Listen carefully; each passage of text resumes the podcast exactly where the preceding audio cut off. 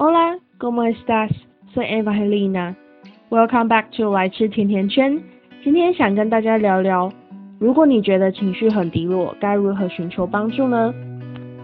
老实说，在录上一集 podcast 之前，我刚结束了，刚结束观看在 Netflix 上面的一部影集《BoJack Horseman》。和其他部影集非常不同的地方是，这部影集非常的现实，带入了人性的挣扎。所以老实说，在看完影集之后，我的情绪并不是那么的好，就躺在沙发上面哭了大概一个小时左右。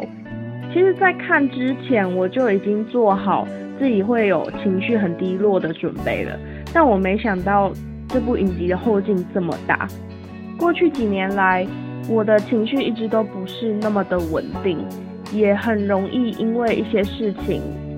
而感到情绪低落，可能就是所谓的比较高敏感的族群吧。但我也曾经是那个很容易开心的人，我也曾经是只要买到期间限期间限定的甜甜圈就可以感到很快乐的人。直到我的身上发生了很多的事情，包含我对自己的身材的不满意。对自己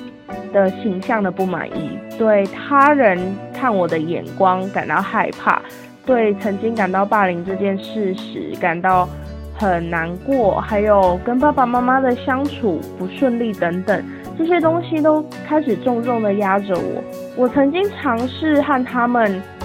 同处，但是到后来才发现这是一个很大的负担。每天要背负那么多的东西在生活，其实没有让很很难让人好好的活下去，很容易受到情绪的困扰。虽然我用尽自己最大的力气来好好生活，也有同学问我说：“你怎么有办法这么无所畏惧，活出自己的风格？”但实际上并不是，有很多次我曾经有对自己不好的念头。当我看着镜子的时候，我其实还是讨厌镜里面看到的那个人，也很常莫名其妙的恐慌。有时候恐慌来得太快，我甚至没有办法好好的思考，而这种感觉很像在溺水。在某一方面，我曾曾经尝试仰赖信仰，但我还是觉得很空虚。虽然我觉，虽然很多人可能会说。只要好好的祷告啊，或者是拜拜啊之类的，应该就会有所改善了吧。当然，我不想要跟大家来吵这件事情，因为我知道很多人跟我一样也有相同的感受，所以我想告诉大家，在你觉得非常痛苦、你觉得情绪非常低落的时候，你应该要怎么样试着尝尝呃，要怎么样尝试。接受帮助，去寻求帮助。如果你还是在学校的学生，尤其是大学生的话，那相信你们，相信大部分的大学里面应该都有智商辅导室，而且这个智商辅导室应该是一个免费可以运用的资源。在两三年前吧，我曾经试图寻求帮助到智商辅导室过。但是我和我的第一位智商师，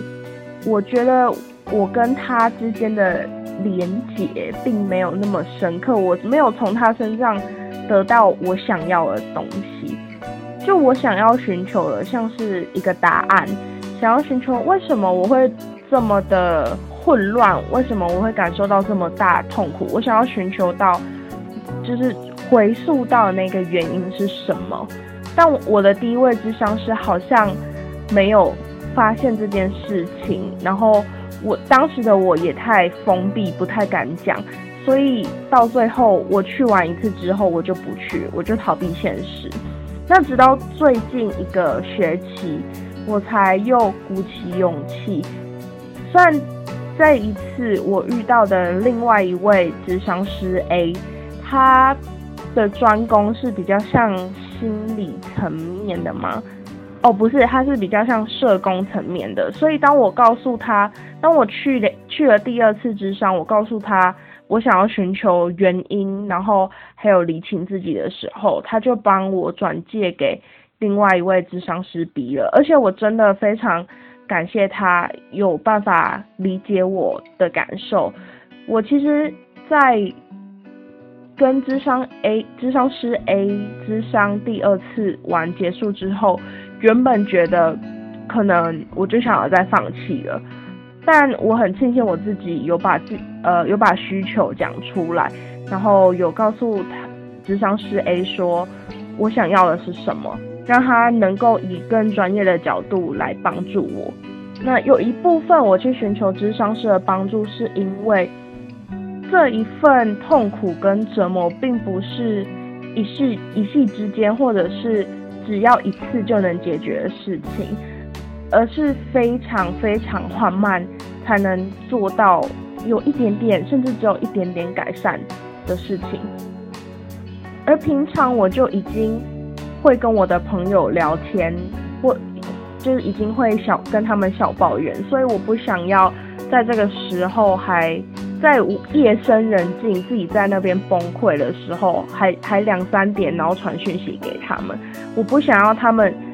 常常收到类似的讯息，常常被我打扰到，这样我也会觉得，就算他们不觉得烦，就算他们觉得他们想要当一个好朋友，然后听我说话，我也觉得我不想要让他们这样子，智商。辅导是在校园里面可以运用的资源，虽然我觉得很长都觉得我在溺水，然后很长都觉得我很不舒服，很长都觉得很惊慌，但我觉得去智商是真的很大大的改善了我的这些情形，而且我也非常庆幸在我们学校的智商师都是非常专业的，我觉得要。认知到你需要帮助是一件非常重要的事情，你不需要为了承认自己需要帮助而感到羞耻，你也不需要把自己所有的情绪或者是疑惑都藏起来。你，我觉得去尝试看看，并不会带来伤害。最重要的是，你必须要认知到你需要帮助这件事情。在经过一整个学期的智商之后，在这个学期我又重新回到了智商室来讨论一些更深刻的议题。我记得很深刻的是，我问我的智商师说：“万一智商之后我还是没有改变怎么办？”那他告诉我：“如果你真的没有改变，那也不用觉得气馁，因为至少你已经。”试图寻求帮助，你已经很努力的理清了这些原因。如果你真的觉得没有变得更好，那也是正常的，因为这种事情本来不就不是一天两天就可以修复、被修复、被完成的。你身上的伤是需要很长很长的时间去慢慢修复好，就像他们花了很长的时间在你身上累积一样。如果你现在不想要谈论这个问题，也没有关系。如果你觉得你就烂，那也没有关系，因为我们总是要等你准备好才能来处理这些议题，也等你准备好，我们在处理这些事情才会更有效率。当然，或许你们在求助的时候，还是会遇到一些让你们觉得很惊慌失措，或者是觉得很不舒服的情况，那都是正常的。因为要承认你需要帮助，一点都不简单。那我想告诉大家，There's no harm to give it a try。因为智商我真的改变了很多，也越来越能正视内心的恐惧。所以如果你也有类似的需求，那就等你做好心理建设，和我一起去尝试，一起去理解自己所受的伤疤。那。如果你想要跟我分享你曾经曾经寻求寻求帮助的故事，或者是你多么的受伤，你或者是你需要有人谈一谈，也都可以找我聊聊。可以在 First Story 下面留言，或者是找到我的 Instagram Eat Donuts with Eva 来跟我分享你的故事。那我们今天这期节目就到这边喽，拜拜。